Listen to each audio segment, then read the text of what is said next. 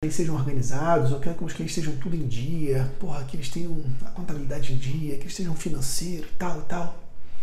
Você tem que pensar o seguinte, meu amigo, minha amiga, se você quiser isso, você vai se frustrar. Porque na real, nem todo mundo nasceu para ser organizado.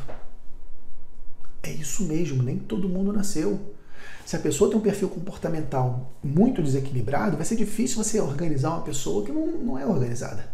Você tem que entender que as pessoas são diferentes. Não dá para você querer levar todo mundo para o nível 10. Eu tenho falado muito isso. O teu objetivo, o nosso objetivo como empresário contábil, é fazer com que o cliente vá para o próximo degrau. Se ele está no degrau 0, eu vou levar ele para o degrau 1. Um. Depois levar para o degrau 2, depois para o degrau 3. Não adianta eu querer pegar um cliente que está no degrau 0 e levar ele para o degrau 10. Ele não vai aguentar. Não adianta você querer pegar um cliente que é totalmente desorganizado que não tem nenhum controle financeiro e querer apresentar dashboard contábil para ele. Não vai funcionar. Porque você está querendo dar um salto muito grande. E nosso objetivo não é levar ele para esse nível mais alto, é fazer ele dar o próximo passo, para que gradativamente ele vá chegando, quem sabe, nesse nível. Na minha opinião, inclusive, tem muita empresa que não vai chegar nesse nível, por limitação da empresa, do empresário.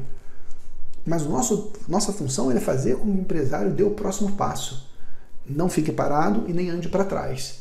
E não fazer ele ganhar a maratona, entende?